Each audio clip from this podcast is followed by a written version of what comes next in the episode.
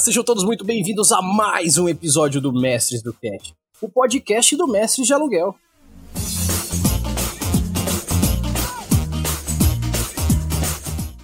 E hoje, nós da Mestres trazemos para vocês um episódio de volta depois de um mês de férias, um mês glorioso, esse mês de agosto enorme. Caraca, como é grande esse mês! É um ano esse mês e vocês nem perceberam que a gente assim, de fato tirou férias, porque não faltou episódio, né?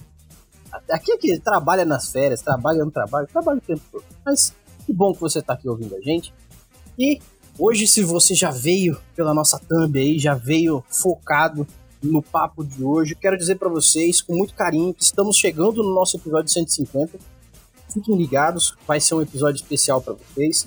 Mas hoje vamos falar sobre iniciar no RPG. Ah, Erli, mas já batemos esse papo anteriormente. Não as pessoas que estão aqui hoje. Então hoje vamos falar como é que é essa coisa de iniciar no RPG. Você que nunca jogou RPG e está ouvindo isso aqui por algum motivo, seja bem-vindo. Vamos começar no RPG então. E claro, eu não vou falar sozinho, porque isso é coisa de esquizofrênico, e você não vai gostar de me ouvir sozinho aqui. Então hoje eu tô aqui com a Daisy. Oi, Daisy! E aí, gente? Chegando de volta das férias, vamos com tudo! Aí. E tô aqui com a Gabi também. E aí, Gabi? Oi, pessoal. Um prazer estar aqui. E é isso. muito bom, muito bom. E, ó, já vou avisando para vocês. Esse time aqui, se tudo der certo, vai continuar aqui por muito tempo. Porque a nossa ideia é fazer um grupo bem mesclado para falar de vários pontos de vista sobre um mesmo assunto. Eu tenho uma experiência numa região, a Daisy tem experiência em outra, a Gabi tem experiência em outra, então nós vamos falar cada um com seu ponto de vista sobre vários assuntos. Até por isso que nada mais justo do que começar falando sobre esse papo de iniciar no RPG. Então, eu vou fazer o seguinte, vou fazer o jabazinho pra gente começar logo, porque eu tô apreensivo com esse papo, tenho muito plano pra manga aqui. Mas eu vou fazer o seguinte, vou fazer diferente, porque eu não aguento mais fazer jabá. São três anos fazendo jabá. Daisy, por favor. É, galera, eu fico muito feliz com a participação de vocês, tá? mais ainda quando vocês interagem com a gente. Então vamos continuar falando nas redes sociais, mandando e-mail, que assim a gente tem um conteúdo direcionado para vocês. E para quem quiser mandar e-mail, pode escrever para mestresdocast.gmail.com. Tem e-mail para ler hoje, Eli? Hoje não, porque esse povo é assim. A gente sai de férias e eles saem também, né? Então, fazer o quê? Mas eu sei que no próximo a gente vai ler, eu sei. E para vocês que estão seguindo e acompanhando o nosso conteúdo, não se esqueçam que vocês têm possibilidades de apadrinhar mestres, é, gente, apadrinhar mestres e participar de um grupo seleto para falar de assuntos específicos, onde com certeza tem muito mais conteúdo para vocês. Quem de vocês também é super fã da Mestres, pode entrar no Forge Online e procurar as nossas camisetas, estão com as estampas lindas. E Agora eu vou complementar aqui porque esse é novidade. O mês de setembro vai trazer para vocês. Vocês. Vocês estão ouvindo aqui? Sim, mas mais especificamente, você que é nosso padrinho, como a Deise falou. Você que foi lá no Catarse, você que foi no PicPay Assinaturas e procurou lá por Mestres do Cast, encontrou a gente e botou seus dois reais, 5, 10, 50, 100. Se for 50 a 100, melhor ainda, tem dois motivos, vou dizer. Mas esse mês em específico, todos os padrinhos estão concorrendo ao livro autografado pelo Jorge Valpassos do Arquivos Paranormais. Então, se você quer participar, é só se inscrever nesse mês de setembro. Se você gostar do apadrinhamento que você fez, aí você continua, porque minha ideia é todo mês fazer pelo menos um sorteio. E se você é apadrinhar pra caramba, a gente fala assim, não, vou meter cinquentão, porque essa galera é foda. Olha só, você já tem sorteio todo mês. Sorteio de camisetas lá da Forge Online, seja com as nossas estampas, seja com as estampas todas que estão lá. Todo mês tem a padrinha de 50 ou mais tá concorrendo a uma das camisetas lá que você escolhe, eu mando com muito carinho diretamente para você. E sem mais delongas, vamos, vamos falar sobre esse tal de iniciando no RPG.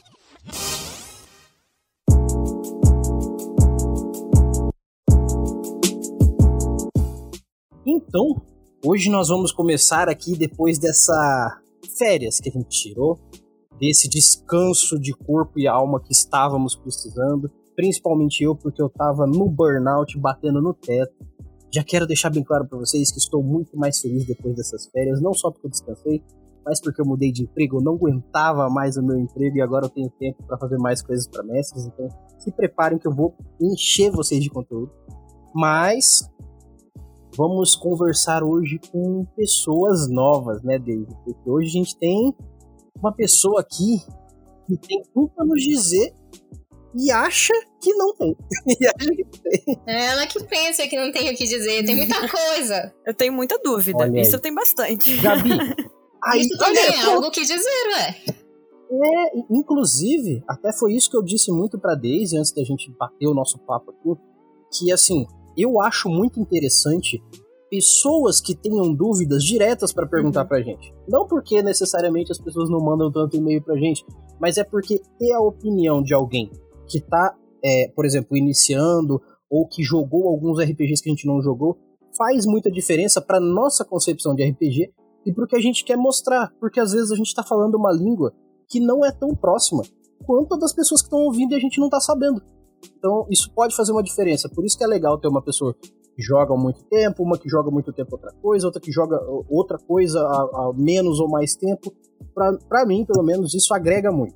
É, é visões de, diferentes na hora de falar, não só de ouvir.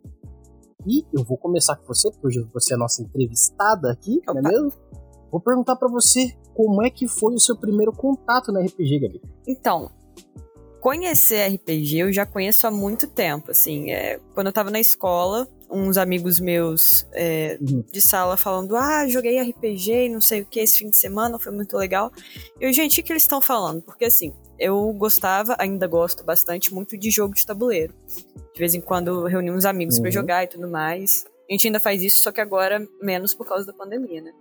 E daí eu ouvi o pessoal falando de RPG, eu me interessei e falei, gente, o que vocês estão conversando aí? Aí eles explicaram como é que era e tudo mais. E daí, na época, eu fiquei meio com dúvida, ué, mas será que é um jogo de tabuleiro também? Porque tem. É, pelos que, é, pelo que eles diziam, parecia que tinha muita opção, né? E realmente tem. E eu fiquei, caramba, deixa eu uhum. jogar com vocês.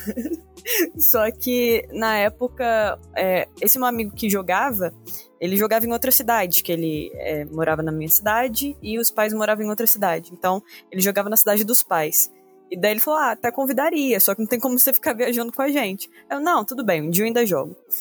E isso eu tinha o quê? Uns 13 anos. Eu só fui voltar a, a ter contato com quem jogava de novo é, ano passado. Porque, assim, na verdade eu conhecia muita gente que, que mestrava, que jogava, só que nunca me encaixavam numa mesa. Tipo assim, ah, não, a gente vai abrir uma mesa. E daí esqueciam de mim. Ou tipo assim, amigo meu que mestrava falava, ai, eu já tô com muita mesa mestrando, muita mesa jogando, então eu não tô abrindo nada agora não. Mas se tiver uma campanha mais pra frente, a gente joga. E veio nessa nisso até começar a pandemia, e daí realmente não tinha como jogar presencialmente, né? Uhum. E é, a primeira vez que eu joguei foi online. Foi uma história de terror que eu achei legal para iniciar porque é, era mais simples, não tinha tanto detalhe. E daí, para mim. Tá vendo só? Terror é um carro-chefe. Uhum. é, eu gostei bastante da, da história, inclusive. E daí eu achei melhor até de começar porque era bem mais simples, não tinha tanto detalhe. Porque eu já tinha. Eu já ia é, começar uma campanha de DD antes da pandemia. Só que acabou que não rolou, problema de horário com o pessoal. E o meu maior problema era, tipo, meu Deus do céu, é muito detalhe, eu não vou saber o que fazer. E nessa história de terror, como era uma coisa mais simples, era mais narrativo e era mais eu agir como meu personagem e rolar dados, não tinha tanto detalhezinho uhum. para lembrar. Eu achei bem tranquilo. Então, assim, para a primeira experiência, eu acho que foi ideal, sabe? É, o teatro da mente nesse ponto é legal, porque quando você entra no RPG, é uma coisa que eu percebo muito com gente iniciante. Se você diz livro, a pessoa trava. É só falar a palavra livro. A pessoa, uh, não quero. É, pelo menos aqui na minha convivência acontece muito isso. E aí, quando você chega e fala assim, não, rola dado, diz o que, que você faz, tem um papelzinho com os números só. Já facilita bastante, né? É, então, antes de desse primeiro que eu joguei, um amigo meu chegou até a falar para eu fazer um personagem de D&D. que ele abriu uma mesa e não sei o que. Só que depois eu fiz o personagem, mandei a ficha pra ele e ele nunca mais me chamou. Acontece, né? Oh, Enfim. ele chegou a me mandar o livro de D&D e falou assim, ó, oh, a gente vai jogar semana que vem, montei seu personagem. Uhum. E daí eu fui no modo meio aleatório de, de montagem de personagem porque é, eu li bem por cima, que eu achei que uhum. eu precisava tipo, saber tudo para conseguir jogar, sendo que não era exatamente isso. Então, eu comecei a ler e daí falei, não, pera, se eu quiser fazer um, um, personagem, eu vou ter que focar aqui no que eu mais gostar da leitura por cima e depois eu ler esse livro. Mas acabou que nem, nem jogamos, então. Acontece também, aí você ganha prática em fazer ficha. Né, pois é, eu já fiz umas três fichas sem jogar. Foi lindo. Cara, eu vou te dizer que teve uma época que eu tava sem mesa e o único grupo que eu jogava, tirando os que eu mestrava e tudo mais, era um grupo de longa data. A gente jogava 3.5 do D&D, mas a gente já tinha tipo uns 8 anos de jogo. E aí a gente tava jogando uma vez a cada dois meses, de tanto tempo que tava demorando. E aí eu comecei a fazer ficha. Foi a época que eu comecei a fazer ficha de monge. Hoje em dia eu tenho de D&D 3.5 e 5, mas sem ficha aqui. Aí eu tô muito bom em fazer ficha de monge. É, mas é isso, né? É, no final das contas, acaba que eu tive, eu comecei por tempo livre a ler mais o livro para montar ficha. E aí eu comecei a aprender um monte de regra. Tipo, ah, pô, legal, se eu botar isso aqui em tal coisa e tal. Aí eu comecei a ler o livro de uma forma mais orgânica e menos, ah, eu tenho que montar um personagem, então eu vou ler. Aí quando eu não tiver é, montando personagem, eu nem vou ler. Ficou orgânico o rolê. Dá pra fazer o personagem monge de olho fechado. É, mais ou menos isso, mais ou menos isso. O pessoal vem me perguntando página das coisas e eu lembro, sabe? Desse jeito assim. hum, mesa nova, com qual monge vou jogar? mais ou menos isso.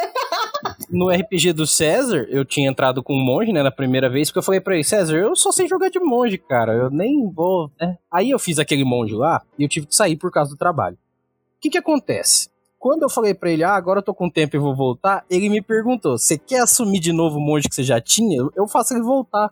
Eu falei, não, eu vou me desafiar e vou criar um personagem que não é monge. Aí ele, cara, você tem certeza? Você vai mesmo fazer outra coisa? Eu falei, não, pode deixar, vou fazer, vai ficar legal. E fiz o druida lá. Mas e tá, a fim tá de... muito brabo. É, tipo, é, cada episódio é uma, uma surpresa nova. Ué, tipo, é... javali caindo em cima de samurai matando samurai com queda. Rinoceronte, tá? Ah, isso, Respeito meu rinoceronte. Errei o animal. O javali foi o que você tentou domar. Isso, isso, verdade. É o javali gigante lá. Inclusive, vou deixar um recado pro César, caso ele ouça isso aqui. Eu fiz uma enquete essa semana no Facebook. E, cara, eu não pensei que tanta gente ia falar sobre. Mais de 100 pessoas falando sobre como calcular na quinta edição as possibilidades de um rinoceronte cair em cima de alguém. Porque não existe uma regra real para isso na quinta edição. Mas existem vários fatores de outras regras que são acopláveis, utilizáveis. E em todas elas, cara, é, é porque realmente não, não sei por que caralhos na quinta edição do D&D eles falaram assim: você não precisa ser, ser tão inventivo. Essa é a verdade. O D&D quinta edição é um dos motivos do qual eu tô de saco cheio de D&D, porque eu adorava a terceira edição, que tinha muita regra, sim, mas ela pelo menos bonificava a regra do livro te bonificava quando você era inventivo, quando você, ah, nossa, você é um combeiro. Porra, você lê o livro, você tá querendo aprender sobre o sistema, tá querendo desenvolver um rolê, tá querendo explicar com uma história por que, que seu personagem sabe lutar de tal jeito.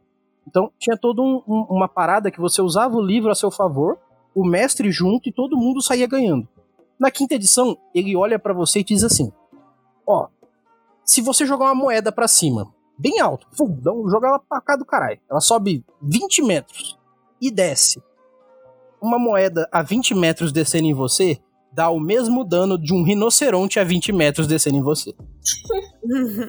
a quinta edição, nesse ponto, eu tenho obrigação de dizer, é uma bosta. Uma merda. Porque se isso é assim, eu não preciso ser inventivo. O jogo. Eu posso jogar a moeda pra dar dano e pronto. Eu falei pra ele, eu falei, que nem. É, eu gosto muito de criar um personagem e pensar nas possibilidades dele. Não no que ele faz em si. Tipo, ah, eu peguei um druida. Meu druida, ele pode se transformar duas vezes por dia em bicho. Eu falei, cara, e se eu virar uma águia, subir lá em cima, no máximo que eu puder, e aí virar uma baleia e cair? ah, você vai dar o mesmo dano que uma moeda daria na altura. Vai só calcular a altura. Pô, então que diferença faz eu fazer essa cena? esse é o grande BO. Por isso que muita gente que joga D&D não gosta de jogar outros RPG, porque fica parado numa coisa de ah, é só eu atirar. Ah, é só eu dar um ataque. Ah, é só não sei o que. Por isso que a, a, o, o, sistema não te incentiva a ser inventivo. Pra que, que eu vou dar um mortal na parede, virar e dar um tiro, aquela cena de filme, se isso não vai mudar nada? De certa forma, limita na, a criatividade. É, é, assim, pensa assim, se eu chegar em você e falar, digamos, no emprego, você tem que lavar louça, e eu vou te pagar mil reais por mês. Durante o seu primeiro mês, eu vou lá e falo assim, ah, mas eu também quero que você faça isso, isso, isso, isso, isso. Mas eu te contratei só pra lavar louça. Você já vai ficar de saco cheio, vai achar o um emprego uma bosta e vai procurar outro. Porque você falou que era mil reais pra lavar louça. Agora você quer que eu faça mil coisas. Por que, que eu tô dando esse exemplo? O D&D, ele te dá mil reais pra você lavar louça. E aí ele fala durante as páginas dele, ah, seja inventivo, faça não sei o que, faça não sei o que. Mas ele não te bonifica, ele não te fala assim, o quanto mais você tentar fazer algo muito louco, tipo lá, sei lá, uh, o sétimo mar, quanto mais a sua narrativa for envolvente, maior a possibilidade de você dar um dano maior, fazer um efeito mais expressivo. E nisso a quinta edição é uma bosta. Porque ela fala assim, a sua magia faz isso. Acabou. Eu mesmo perguntei pro César depois da, da sessão, falei assim, César, como é que você vai encarar isso? Ah, vai ser um D6 a cada 3 metros. Eu, tá, em qualquer tamanho, é, é assim que a regra funciona. Eu falei, não, tá bom, eu entendo, mas você vai querer manter assim? Sim. Então tá bom, então eu vou virar uma formiga e vou cair. Porque tá na mesma. Não é culpa do César, é culpa da regra. O livro é uma regra torta nesse ponto. É que nem. Ah, que nem ele mesmo me falou. Poxa, mas então, se, for, se o livro fosse melhor nesse ponto, todo arqueiro ia querer atirar para cima para fazer parábola e dar mais dano. E eu falei pra ele, pois é, não seria legal pra caralho?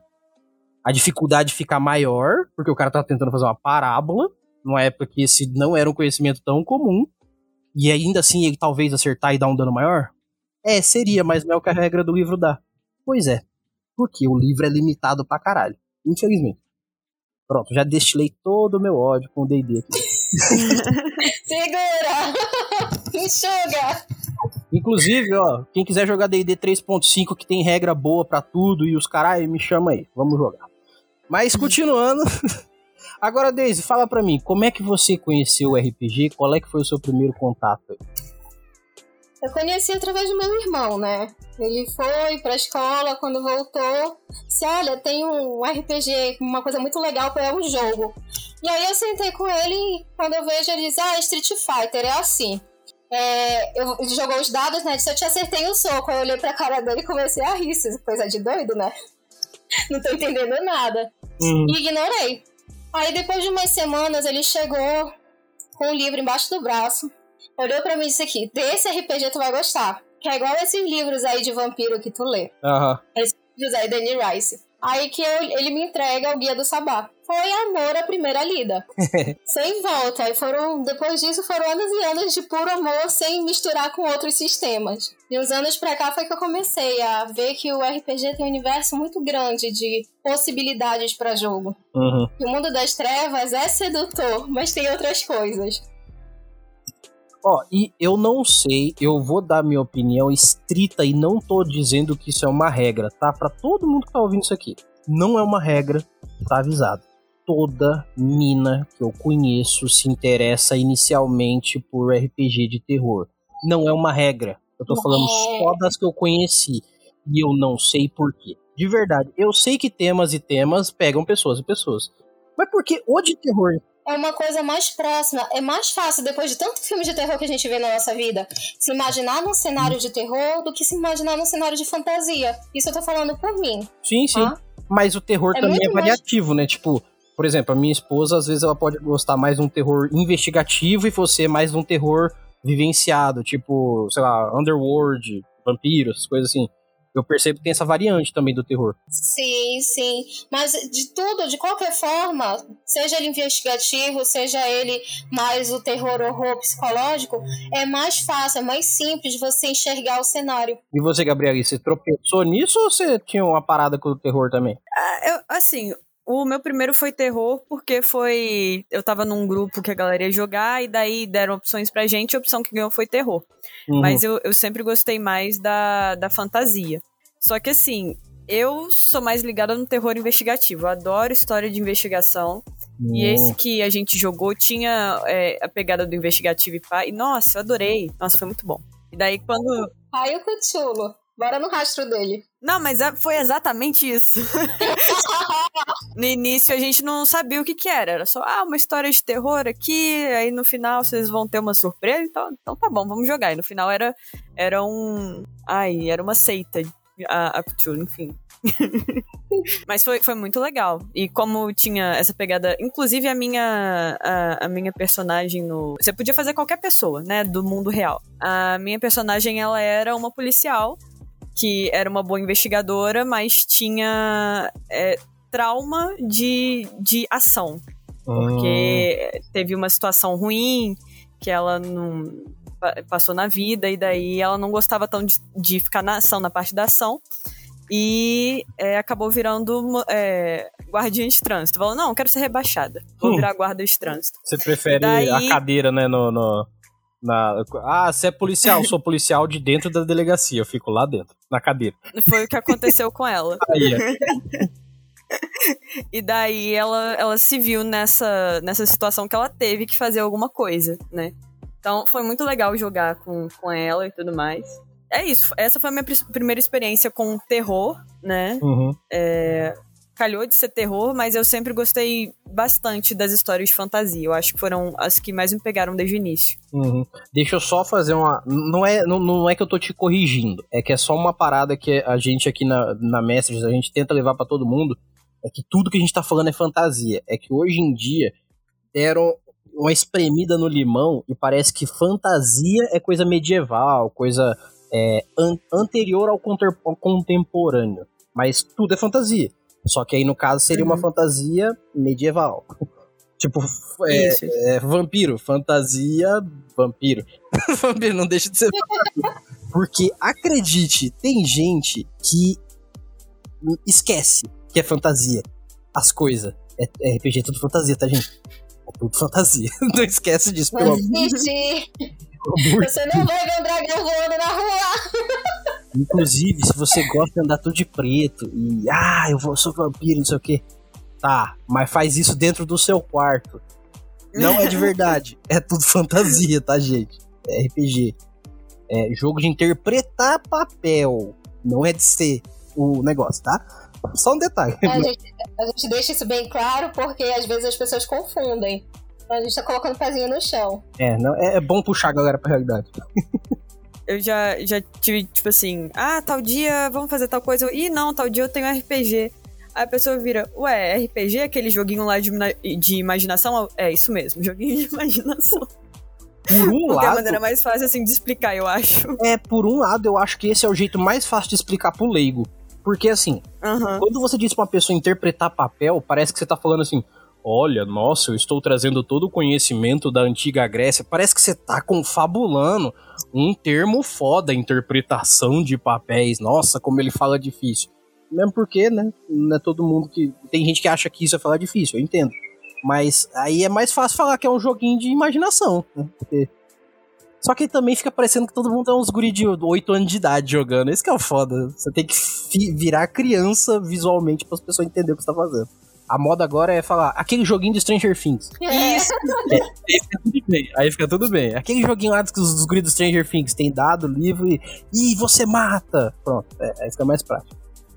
Ó, eu vou fazer o seguinte, eu não vou falar da minha primeira vez aqui, porque eu já tenho cento e poucos episódios falando das minhas primeiras vezes aqui, então eu vou perguntar para vocês. Vou começar com a Gabi aqui, porque hoje ninguém conhece a Gabi, então a gente tem que saber. Como é que é para você, na prática, a sessão de RPG? Porque o que, que acontece? Essa pergunta eu acho que ela é um pouco. É, não, não é que a pergunta seja complexa, mas é ela é uma pergunta. Isso, ela é uma pergunta profunda, essa é a verdade. Porque uma coisa é a gente falar o que, que é RPG, o que, que é como é que joga e uh, quais são os, as conclusões do RPG, tipo, qual que é o rolê, se divertir. O negócio é, durante o jogo, cada pessoa tem um sentimento. Tipo, ah, eu sento para jogar e eu sinto que aquele momento ali eu viro o personagem. Aí tem gente que vai falar: "Não, eu sento para jogar e eu me sinto como se eu estivesse controlando um bonequinho". Cada um tem um tipo de imersão. Então, para você, como é que é a prática de uma sessão de RPG? Assim, a, eu acho que as histórias, a, as sessões que eu fico mais imersa são as histórias que é, o pessoal faz bastante interpretação do personagem. Eu confesso que eu ainda tenho um pé atrás em soltar a interpretação e tudo mais, ainda mais porque no outro RPG até que não, mas agora que é, a gente tá jogando D&D, né, é muito detalhe. Uhum. Então, às vezes, tem característica é, da, da Camélia, né? Que é a minha personagem, que eu esqueço completamente. Uhum. Então, assim, eu fico mais imersa quando o pessoal se solta e eu consigo me soltar mais também. Uhum. Porque, senão, se ficar tudo meio parado, eu não consigo ter essa iniciativa de, tipo assim, ok, vou agir aqui como meu personagem. Porque eu fico preocupada com, caramba, e se eu agir como ela não agiria, sabe? Uhum. Mas eu isso, eu acho que isso é mais coisa de eu pegar mais intimidade com a minha personagem, que é, é com o tempo, eu acho. Que a primeira sessão você não consegue entrar direto. É tipo assim, ok, é um novo eu aqui, deixa eu me adaptar. Sim. Deixa eu pensar como ela pensaria. Ó, e daí acho que com o tempo você vai se encaixando. Exato. Nesse ponto, só nesse ponto eu tenho que defender o D&D. Porque veja só, Nesse ponto, a quinta edição vem com uma mecânica de ficha que é muito da hora. São aqueles quatro, aqueles quatro passos que você preenche meio que para descrever como é que é a média das ações do seu personagem. Tirando a tendência lá, ah, eu sou caótico e neutro. Tá, a tendência é o alinhamento de atitudes. Mas, por exemplo, ah, no meu passado eu era tal coisa, é, as minhas ambições são tal coisa. Nesse ponto, eu acho que a própria ficha te dá aquilo ali para você preencher exatamente para você praticar ah, várias vezes, ou quanto você puder, o que, que você descreveu do seu personagem. Quer ver? Vou dar um exemplo aqui do, do meu boneco aqui do. É, porque isso eu acho que é uma coisa realmente foda do DD, porque assim, eles pelo menos tentam, assim, tentam mesmo, fazer com que você interprete o seu personagem. Isso é bom. Tipo, interpretar socialmente. Essa é a palavra, socialmente. Por exemplo, traço de personalidade. Na verdade, eu fui criado por lobos e outros animais. Isso é o traço de personalidade do meu boneco. Então, assim, eu posso, sempre que for me sociabilizar, se a pessoa falar assim, ah, nossa, mas é, suas roupas são diferentes, você veio de alguma cidade, nesse ponto eu posso é, exercitar esse traço e falar assim, não, é, de onde eu venho nem tem gente. Então, assim, nesse ponto, por exemplo, ah, sei lá, meus vínculos, sou o último da minha tribo, cabendo a mim assegurar que seu nome esteja entre. É, é, seu nome entre para as lendas. É, como que eu vou fazer esse vínculo funcionar dentro do jogo?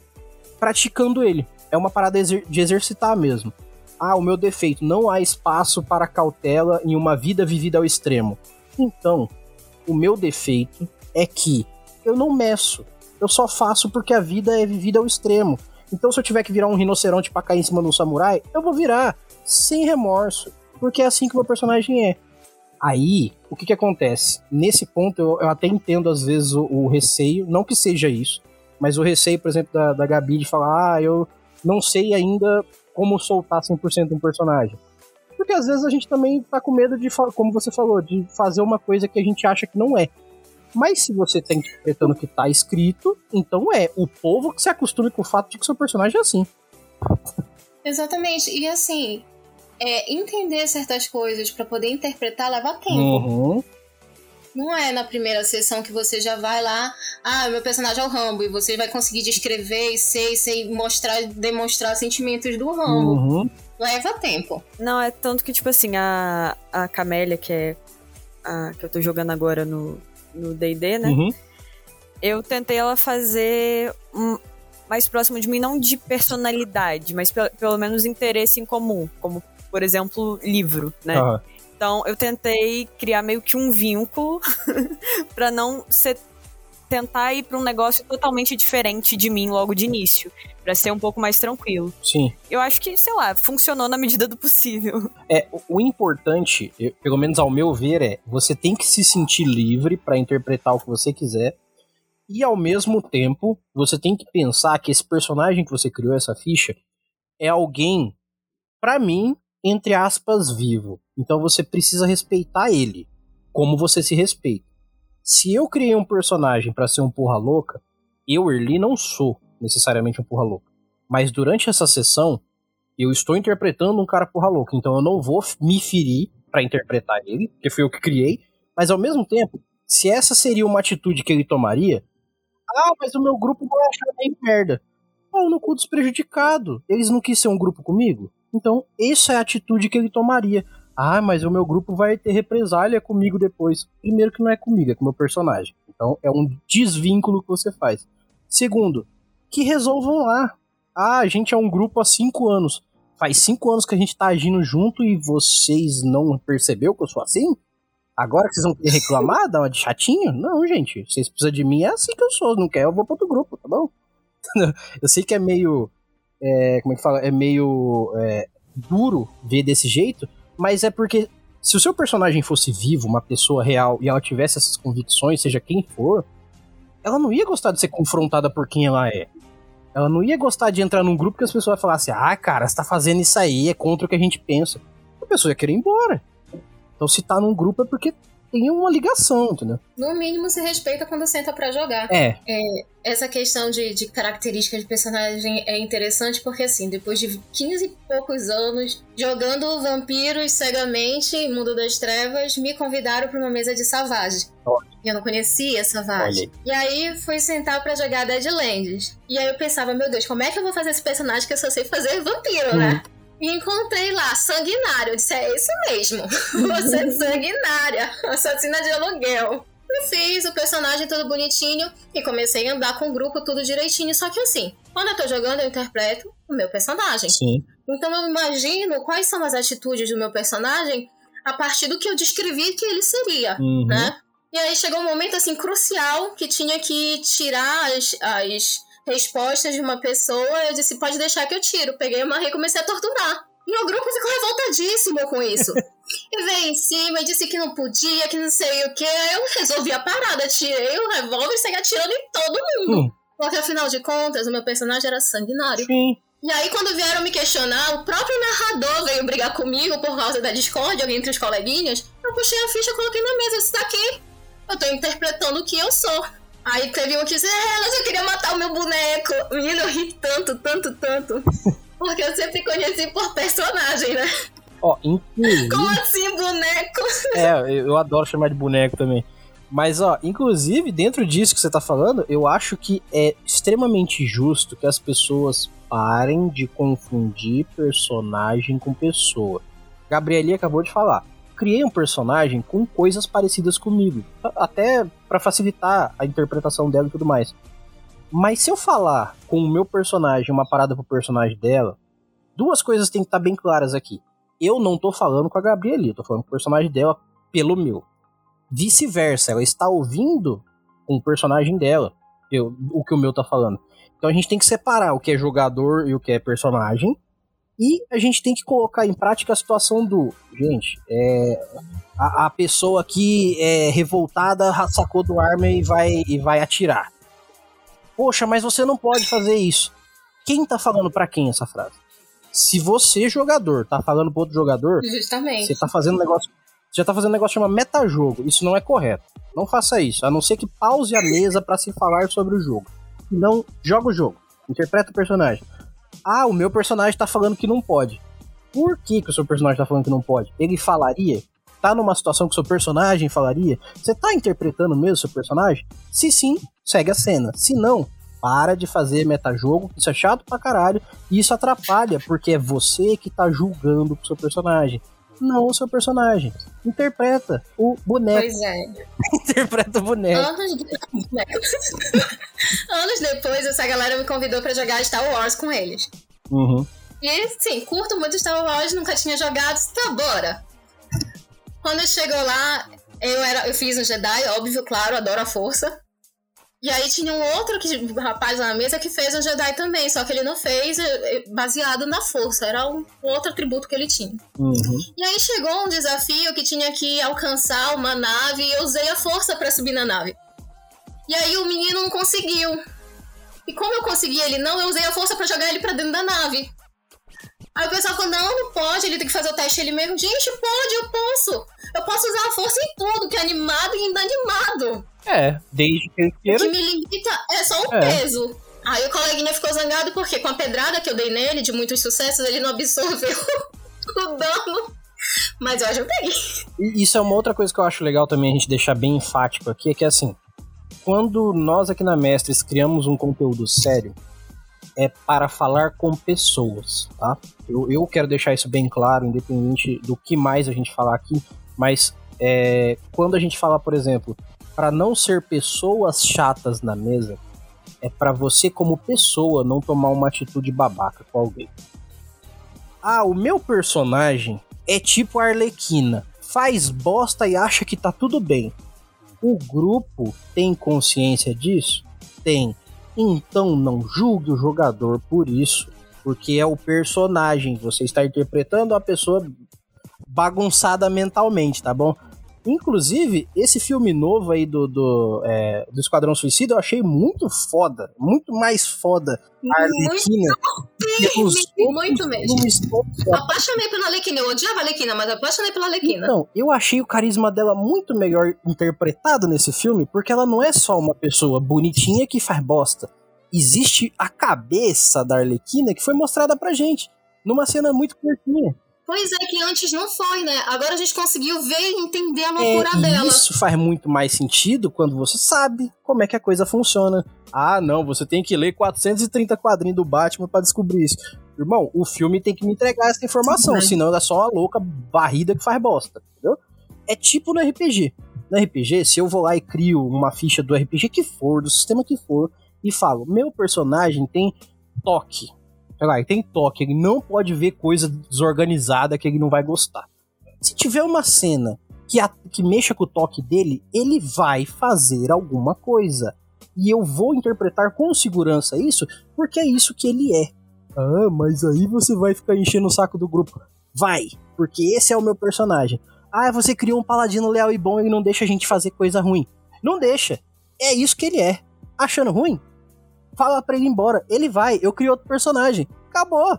Entendeu? É muito simples, gente. É o jogo. Então, nesse ponto, a gente tem que ser mais é, é, coerente com a criação que a gente dá, senão a gente fica com medo de interpretar, a gente fica criando personagem vazio, a gente cria várias coisas que não faz o RPG ser verossímil e não tem aquela, sabe, aquele gosto no RPG, entendeu?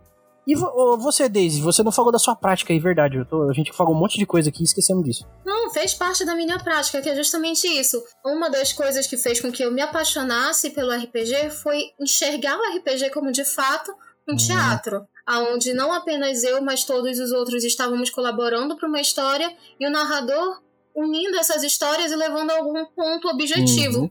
Então, graças a, assim, a um narrador bem, bem centrado, eu consegui visualizar tudo aquilo que ele descrevia, assim como dos meus colegas. Então, essa prática foi muito boa. A questão que me fazia rir do outro colega que falava, ah, o meu boneco, é justamente que eu não enxergava como boneco do jogo, Aham. mas como um personagem a ser interpretado. Então, não é só um boneco, é o meu personagem. É, é, e às vezes, pra muita gente, como eu falei, tem essa coisa de eu só vejo o personagem que eu interpreto como alguém que eu tô controlando, e não como eu mesmo.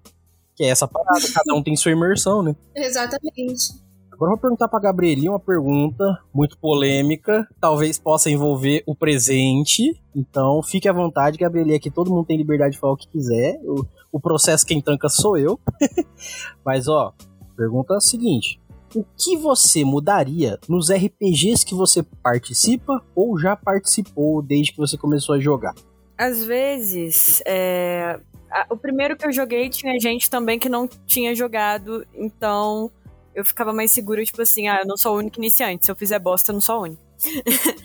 Mas é, eu tenho um pouco de, inse- de insegurança com jogar com quem é muito experiente, porque eu sinto, tipo, meu Deus, eles estão fazendo altas coisas e eu tô aqui. Nem sei como é que funciona a magia que eu vou castar direito. Então, Aham. assim, é- é, tem uns termos que o pessoal usa que pra quem tá iniciando é complicado. É tipo, meu Deus, o que está acontecendo? Então, eu acho que simplificar o, o vocabulário com quem tá iniciando é legal. Sabe, se tiver alguém na mesa que ainda não tá muito acostumado. Porque Porque eu demorei a, pe a pegar certas coisas e não sabia o que estava acontecendo algumas vezes, sabe? Foi uhum. mais de observar mesmo e prestar atenção no que estava sendo dito. Massa. Oh, isso eu penso assim, é nesse ponto que eu acho legal incentivar o RPG nacional aqui na Mestres, porque ele é um RPG feito por brasileiro, para brasileiro normalmente jogar. Então a linguagem já é mais simplificada, apesar de que tem muito escritor que bebe diretamente das fontes gringas e aí faz a sua versão de D&D, sua versão de, de, de, Mundo das Trevas, então acaba ficando não um plágio nem uma cópia, de forma nenhuma, mas tira os termos exatamente de fora e aí só renomeia para ficar uma coisa pomposa e imponente, mas ao mesmo tempo tão difícil quanto. Então, eu acho legal nesse ponto isso que você falou de, de colocar assim, ó, não é sobre iniciativa, é quem age primeiro. E se no livro tiver escrito quem age primeiro, é muito mais legível do que iniciativa. Porque iniciativa tem que explicar o que, que é, não é só uma palavra. então tem, tem todo esse contexto. Agora, se você for parar para ver, durante um combate tem turnos. Aliás, é, durante o combate tem a rodada, aí durante a rodada tem turnos, e cada turno tem 6 segundos, e cada desses segundos tem duas ações. Pronto, se você nunca jogou RPG, aqui você já perdeu a vontade de jogar. Porque já é muita informação só pra uma porradaria. Nesse ponto, eu acho que realmente a linguagem faz diferença e quem é experiente deveria trazer isso de uma forma mais simplificada também, para não ficar parecendo um outro mundo, né? é nesse ponto que eu acho que as pessoas acham que o RPG é uma coisa de nicho. Por que, que tem uma linguagem própria? É, isso é verdade. Como narradora, eu procuro simplificar o máximo possível a linguagem para quem está começando. Geralmente também eu faço grupos de iniciantes e com, com assim, por exemplo, de velha guarda, eu deixo bem claro que está dentro de um grupo de iniciantes, que é para ver se ajuda também e favorece. E o pessoal de vampiro é meio nariz empinado. E você, Daisy? O que, que você mudaria? Ah, ele, acho que essa conversa já teve diversas vezes, mas acho que mudaria mais assim os haters. Cara, não adianta tu sentar numa mesa para jogar só pra parar pra medir a capacidade dos jogadores ou do mestre. Pega o livro, enfia e vai. Deixa os outros em paz. Se você for perceber, tem muita gente que é assim. Tá ali só pra ver o quanto tu sabe de livro para divulgar a regra. Isso. Então, vamos lá. É. hater. Se hater fosse bom, não era hater. Ponto.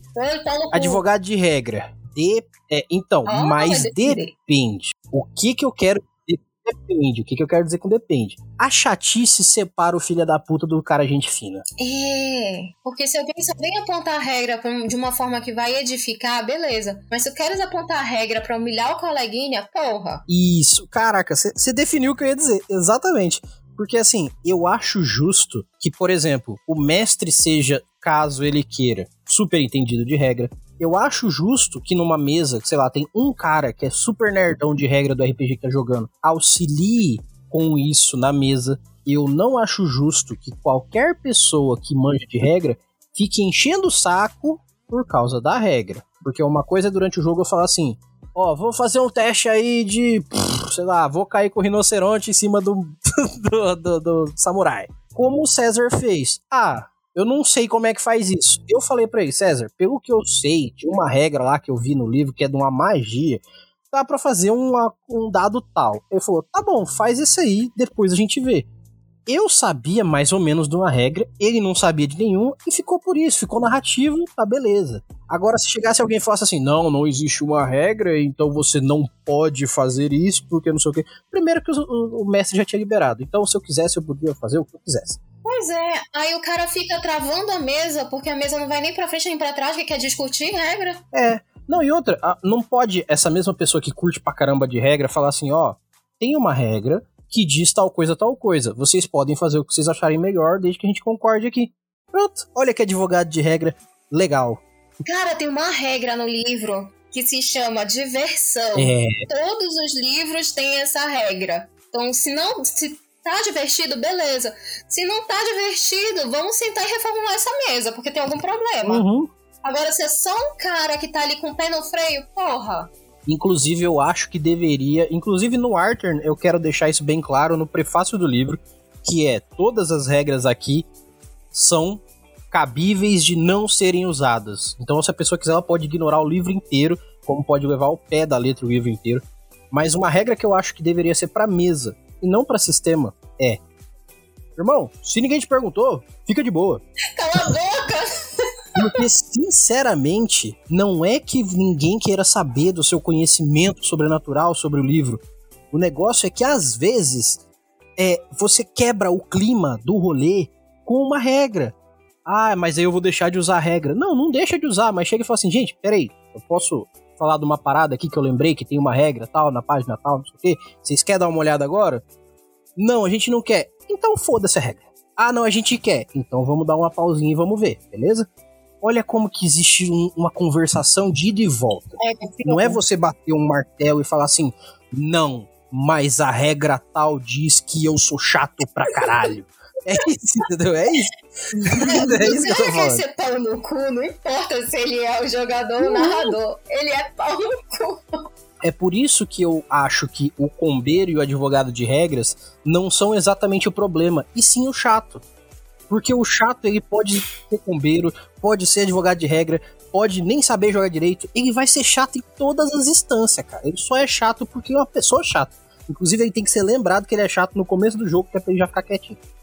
A ideia, a ideia. Não façam necessariamente, mas se quiser pode. hum, então pra gente fechar aqui, porque eu o que eu mudaria, vocês já viram agora, né? O que, que eu mudaria na, na, nas, no RPG que eu já participei, que eu participo até hoje. Mas eu queria perguntar primeiro para você, Gabriel. Eu sei que esse é um assunto mais pesado até, mas eu prefiro deixar para o final, que é para as pessoas entenderem que é necessário falar sobre e é, aqui no final pessoal já veio, já riu, já divertiu. Mas você já teve experiências ruins dentro do RPG? Caso você queira falar sobre. Não, assim, é. Pode ser porque eu sou iniciante, porque eu iniciei com pessoas assim maravilhosas, mas tudo, tudo para mim no RPG até agora foi muito legal e construtivo, sabe? Não teve nada ruim que me marcou negativamente, não, graças a Deus. Inclusive, Antes de perguntar pra Daisy, eu vou fazer uma sub-pergunta pra Gabi, porque como ela deu esse testemunho, eu preciso saber dela uma resposta bem curta, tá, Dê? Você, Gabriel, você acredita que essa experiência que você teve é tipo uma regra no RPG que raramente acontece alguma coisa de ruim? Ou você imagina que essa sua experiência é só sua e que bom que não aconteceu nada de ruim? Eu acho que eu sou privilegiada. porque assim, é, pelo que eu conheço de. Porque eu tenho muitos amigos que jogam RPG, tenho alguns amigos uhum. que mestram, e eles já falaram de muitos casos de gente sendo babaca durante sessão. Inclusive, principalmente menina, tipo assim, né? Vai entrar na mesa e os caras são babaca do início ao fim. Tem uma amiga minha que joga mais tempo. Ela jogava vampiro, inclusive. E ela falou que era um pouco difícil, às vezes, dependendo de quem tava na sessão. Mas eu sou privilegiada, só que eu acho que não é uma coisa que acontece com todo mundo, infelizmente. Caraca, Daisy, fica à vontade. Cara, é justamente assim, experiências ruins tive. Fico muito triste de não poder falar que nem a Gabi. Não, fui privilegiada, tipo, tive sim. Comecei jogando com meu irmão, mas depois passei para outras mesas com outras pessoas, pessoas que eu conhecia, pessoas que não conhecia. E a parada do assédio foi assim, bem tenso, sabe? Passei pelas chatices do, dos advogados de regra, do coleguinha que quer saber mais do outro, mas o assédio, ele fere, ele marca profundamente. E aí, se a pessoa não sabe dividir as coisas, vai culpar eternamente o RPG, não vai culpar aquele babaca ali que tá sendo retardado. É. Né? E é, Sim, ah, mas é porque o jogador não, o jogador assedia, o narrador assedia, e se você não tiver a voz ativa de mandar todo mundo a merda e procurar um outro lugar para você, você vai ficar ali passando por situações ruins, né? E de certa forma favorecendo para esses babacas continuarem sendo babacas. Eu passei a narrar RPG justamente para sair do foco do assédio porque aí eu pegava o livro, estudava o livro, criava a história, chamava pessoas interessadas, pessoas que eu confiava. Às vezes abria só para um ou duas pessoas que eu nunca tinha visto antes, mas que estavam interessadas em jogar, né? Com muita atenção para ver o comportamento da pessoa na mesa, como ela lidava com os outros jogadores, como ela lidava comigo, para poder é, vivenciar as experiências do jogo em si fazer o meu próprio espaço seguro. Porque por mais que tivesse amigos que me defendiam de um babaca ou de outro, fica chato. Faz até perder a vontade de jogar. Pô, eu tô toda animada, eu tô focada na mesa, focada no jogo. O cara tá lá enchendo o caralho do meu saco, o narrador não fala nada. É. Ou o meu personagem só evolui se eu pegar e sair com o narrador. Ah, vamos pra merda, né? Existe vida onde você mesmo pode criar um cenário. Ah, eu, eu, o foda é que assim, eu vivenciei muito poucas coisas chatas dentro do RPG, mas eu vivencio uma vez a cada um mês ou dois alguém me falar sobre esse tipo de coisa que vocês estão falando, entendeu? Isso me dói muito, porque primeiro, eu não tô lá pra dar um socão em alguém, sabe? Mas, tirando as experiências ruins que eu vivi, eu vou fazer diferente do que eu perguntei. Eu quero falar com pessoas que estiverem ouvindo aqui. Se você vê acontecer alguma coisa numa mesa e você tá vendo que não tá bom, não tá certo, não deveria acontecer. E como a Daisy falou, você não faz nada você é conivente. Essa é a palavra, você é conivente. Você está aceitando, você está deixando, você é parte disso. Ah, eu não estou fazendo nada porque eu não quero tomar partido. Você já está tomando um partido. Eu sei que parece muito extremo pensar dessa forma, mas eu vou fazer um questionamento para você que pensa assim, só para você que pensa assim. E eu não tô querendo te confrontar como pessoa. Eu só quero que você entenda. O RPG foi feito para todo mundo. Todo mundo mesmo. A sua mãe, sua irmã, seu pai, seu irmão, seus filhos, todo mundo. Se tivesse acontecendo uma situação merda dessa com a sua família, com as pessoas que você gosta, você ia ficar de boa? Você ia baixar a cabeça e falar assim: ah, eu não vou entrar numa discussão com tal pessoa porque tal coisa. Você realmente abaixaria a cabeça e ficaria de boa? vendo alguém assediando, sei lá, sua esposa, seu marido, seus filhos, seu pai, sua mãe, seus avós. Porque eu já sentei com um velhinho para jogar e foi sensacional. E, cara, eu fico pensando assim, como que as pessoas. Assim, os que faz merda, eu já desisti de pensar neles. Mas como que as pessoas deixam também uma galera fazer merda? Gente, levanta é e vai embora. É porque, de fato, o mal só se propaga porque os bons não fazem nada. É, e eu não tô dizendo que a pessoa é covarde necessariamente. Ah, você não tá fazendo, você deveria fazer, você é um covarde. Não é isso. É porque não fazer é pior do que fazer algo nesse ponto. Porque assim. Ser omisso é sempre um problema. É porque você tá autorizando. Você tá dando autorização pra pessoa fazer isso. Quando eu digo para você fazer algo, eu não tô falando para você levantar, pegar o seu 38 carregado e meter bala. Não é disso que eu tô falando. Eu tô falando de dizer pra pessoa, amigo, você, você tem noção de que o que você tá falando é machista? É homofóbico? É transfóbico? É, é misógino? É, sabe, falar. Que tem, tem que se posicionar. Eu passei por uma situação com uma jogadora que toda vez que ela vinha jogar, ela se acabava de chorar. E por mais que seja terror, não é para isso. É pra você rir, se divertir, achar bacana, ter bons feitos. E aí eu peguei e sentei com ela pra saber o que que tava acontecendo, se era mesmo o problema, né? E aí ela contou que ela tava jogando com outro fulano e que tinha muitos gatilhos, e aí volta e meia eu tocava num gatilho. Agora sim, tipo, acabou se tornando quase a mesa toda um gatilho para aquela mesa ruim que ela tava jogando. É, e, e, também assim... E aí eu bati o pé. Eu bati o pé da seguinte maneira: ou você vai jogar comigo ou você vai jogar com ele. Aí ela decidiu jogar comigo. Legal. Só que ele ficava ligando, e eu acho que isso faz parte de um assédio. Ligando, importunando, exigindo que ela fosse jogar, senão ia matar personagem, estuprar, ia fazer acontecer. É, você já vê que a pessoa tá na Disney e tá fazendo merda. Isso é crime, tá ligado? E foi a hora que eu peguei o telefone e eu gritei com o ser humano. Deixa a minha jogadora em paz. Se você não tá ciente do que você tá fazendo, isso é assédio. Só que eu gritei tanto que ele tava numa reunião de família, a galera ouviu, né? Eu acho que a mulher dele ouviu também. E aí deu cagada pra lá e ele deixou o menino em paz. Olha aí. E é nesse ponto que eu tenho total consciência de que fazer algo, você não tem que ser, sabe, como eu disse, levantar e dar uma porrada na pessoa. Só que fazer algo faz diferença.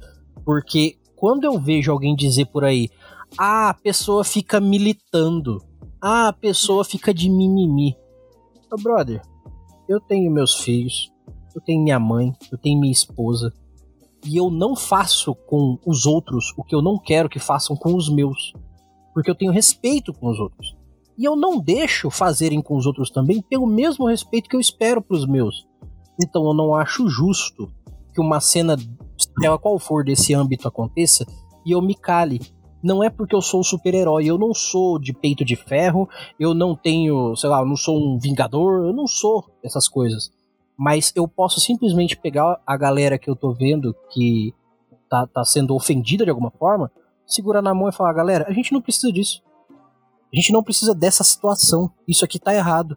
E caso não se resolva, vamos pegar nossas coisinhas, vamos fazer outro, em outro lugar, de outro jeito, com outras pessoas, se divertir. Porque essa parada, por mais envolvente, compenetrante e profunda que seja, é um jogo. E é para se divertir, como a Daisy falou. Então, se você sair do RPG, o mundo das trevas é o maior exemplo disso. Você é um monstro que se diverte com a desgraça dos outros entre aspas. Né? Essa é a verdade. Porque você é um vampiro, você é um lobisomem, você é um demônio, você, você é um mago. Você só tá ali para fazer o ser humano ser menos que você. Mas ainda assim, o personagem dentro da história, jogadores felizes no fim da sessão. Se o fim da sessão não te deixa feliz, está algo de muito errado nesse RPG. Se tem algo acontecendo durante o RPG que te deixa triste, pior ainda. Então reveja isso. Esse é o ponto de proatividade que eu acho que a pessoa tem que ter em relação ao RPG. Ah, mas isso aí é mimimi, isso aí é militância. Você que tá ouvindo isso aqui, se você pensa isso, para de ouvir a Mestres. Não ouça mais a Mestres. Saia daqui, eu te odeio. Tenho muita raiva de você. Porque mimimi é a puta que te pariu. Porque eu não acho justo que uma pessoa ouça esse conteúdo até aqui para pensar que isso que a gente tá falando é mimimi. Porque se for a sua mãe na minha mesa e eu chamar o personagem dela de vagabundo e usar estupro para ficar afetando a sua mãe, você não vai gostar. Então. E quer quer, quer não, você tá lidando com a mente da pessoa. É. Ah, eu vou. Toda vez que uma, uma mulher estiver jogando com um personagem feminino, eu vou usar estupro para atingir a pessoa. Faz isso com os caras. Por que, que você não faz? Porque não é uma mulher que tá jogando? Porque não é um personagem feminino? Você tá sendo babaca. Ele eu fiz. Eu fui jogar numa mesa, eu fui jogar numa mesa de vampiro com um personagem masculino e o cara ficava me tratando como mulher. O tempo hum. todo. Aí eu olhei pro narrador e disse, narrador, ele tá cego? Ele disse assim, tá falando em on e off. Ele tá falando em on, beleza. Eu acho que tem um ponto de sangue a mais, arrei a calça dele e mostrei quem era a mulher. O cara ficou puto. Pronto. Chorou, a, a ficha. Por quê? Porque ele estava de maldade. Ele estava dentro do jogo, não o personagem dele. E, gente, assim, gente, eu, eu, eu, sei que eu dei um puta hype aqui na minha maldade, no meu ódio agora. e eu não tô falando isso para quem não faz isso, tá, gente? Eu tô falando se caso alguém que tá ouvindo isso aqui é desse jeito retardado. E, inclusive, se você conhece alguém que age desse jeito retardado, manda esse episódio pra pessoa tomar na, na, na orelha essa informação. Mas, assim, é, eu não acho que a gente tem que ser maldoso com quem é maldoso, mas eu acho que a gente não tem que se propor a maldade. Essa é, é a grande verdade. Acho que a gente não tem que abaixar a cabeça diante da maldade. Isso. Você, você não precisa lutar. Você só pode levantar e ir para um lugar bom. Todo lugar é um lugar bom para você ficar, desde que ele esteja te fazendo bem. Todo lugar é. Seja uma mesa de RPG, seja jogando, sei lá, paciência.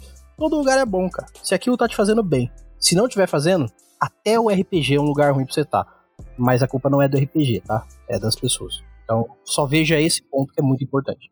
É, antes de eu começar a jogar RPG, que foi numa dessas mesas que ia começar e nunca começou, uhum. hum, eu fiz a minha ficha bonitinha e tudo mais, e o meu amigo falou assim, vou arranjar uma mesa. Ele, ele ia mestrar e falou, vou arranjar uma mesa. Aí ele já tinha um pessoal em mente, só que ele virou e falou, quer saber, eu vou fazer uma mesa só de mulher. Tirando ele, que era o narrador, Sim. claro, né? mas é porque ele falou, tipo, não é que eu acho que os caras vão ser babaca, mas eu acho que vocês vão se sentir muito mais confortáveis, ainda mais porque tinha gente que tava iniciando. Vocês vão se sentir muito mais confortáveis se tiver só vocês. Eu, não, show, beleza, vamos fazer. Só que acabou não rolando pandemia, né? Sim.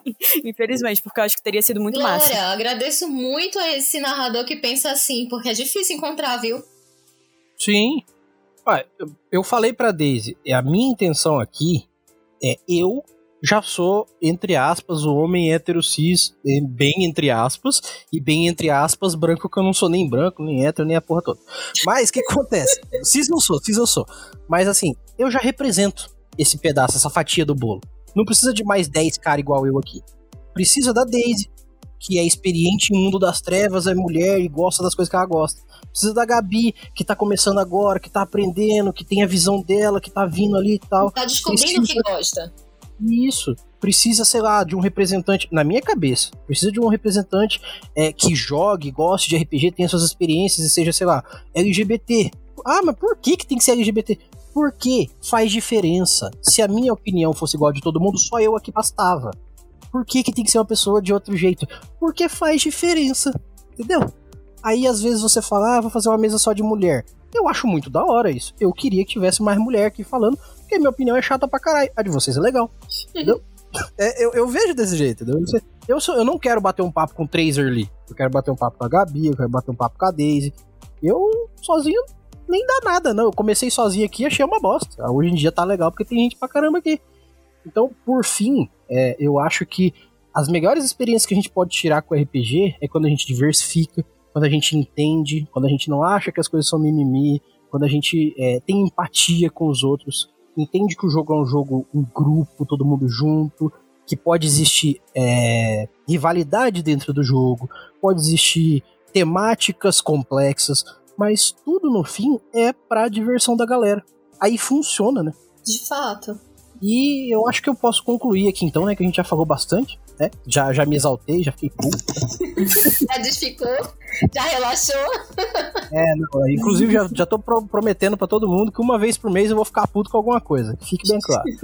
Esse é o meu papel aqui, entendeu? Não fica puto não, ficar prostituto vai ganhar dinheiro. deixa a rua ouvir isso, vai ver. Inclusive, um abraço pra minha esposa que tá ali na rede, me esperando. e vamos então terminar esse primeiro papo nosso aqui. Lembrando que esse, como todos os outros quadros que a gente tem por aqui, é, não é o único papo. Se tudo der certo, a gente vai amarrar a Gabi num canto ali e ela vai participar pro resto da vida aqui igual a Daisy. Então, fiquem ligados aí. eu já tô. Gabi, foi assim que eu comecei. Foi, vim uma vez para mestres, depois eu vi a segunda, a terceira fiquei. Olha aí, olha aí. E para quem tá ouvindo é. isso aqui, já ouviu o primeiro episódio solo da Daisy, o, a resenha que ela fez do Anos 20 RPG, que eu achei muito foda, editei com muito carinho para vocês. E você, Daisy, o que, que você achou de fazer uma resenha do Anos 20? Gente, muito bom. Até me empolguei e vai sair mais resenha, viu? Olha aí. O próximo vou dar um spoiler para vocês sem dizer qual que é, mas é do Jorge Valpasso, que é um autor que a gente gosta muito aqui e vai ser um livro bem complexo, bem massa, para trazer uma visão de RPG bem diferente aí pelas mãos, pelas palavras da Daisy. E daqui uns dias a gente bota a Gabi pra fazer alguma coisa também solo, né? Porque aqui é cada um por si, todo mundo junto ao mesmo tempo. então é isso aí, galera. Curte, comenta, compartilha. Isso aí. Manda e-mail, manda e-mail pra Gabi também. Isso aí, manda e-mail falando assim, fica Gabi. Me digam oi. Oi. Hashtag. Gabi, espero que você tenha gostado do nosso papo. Sinta-se abraçada. Ah, eu tô me sentindo muito abraçada. Foi muito gostoso o papo e, nossa, nem vi o tempo passar. Que bom, cara, que bom. Eu hateei aqui e a Gabi ficou de boa. Caraca, pode ficar. A cadeira já tá cativa. Não, mas foi, foi um hate com, com motivo. Justo, justo. Um hate com razão. Só abriu o coração, né? Só abriu o coração. É. tá justo, então. Bom, galera, então vocês que ouviram até aqui, vocês são guerreiros. Muitíssimo obrigado. A gente veio com gosto de gás na boca e energia total aqui para esse primeiro episódio de setembro. Espero que vocês tenham gostado. E, como eu sempre digo, espero que esses papos nossos, como sempre, tragam bastante informação e que melhorem cada vez mais a experiência de vocês aí com RPG. Não deixem, como a Daisy disse, de mandar e-mail de vocês para mestresdocast.gmail.com falando das experiências de vocês, pedindo conteúdos que é vocês que perguntam e a gente responde. Vocês falam, ah, a gente quer falar sobre tal livro, a gente quer ouvir sobre tal autor. Manda pra gente um e-mail que a gente corre atrás e traz um conteúdo bem legal para vocês. E, como eu disse no começo do episódio, esse mês, mês de setembro, nós temos aí sorteio para quem for padrinho dentro do mês de setembro, pelo menos, do Arquivos Paranormais do Jorge Valpassos autografado. Então, se torne padrinho agora mesmo para você fazer parte do nosso grupo cheio de coisas e já participar desse sorteio aí, beleza? No mais, eu agradeço a todos, meu nome é Erli e eu vou estar aqui esperando por vocês. Nós nos vemos em nossos próximos episódios e até mais. Tchau. Tchau.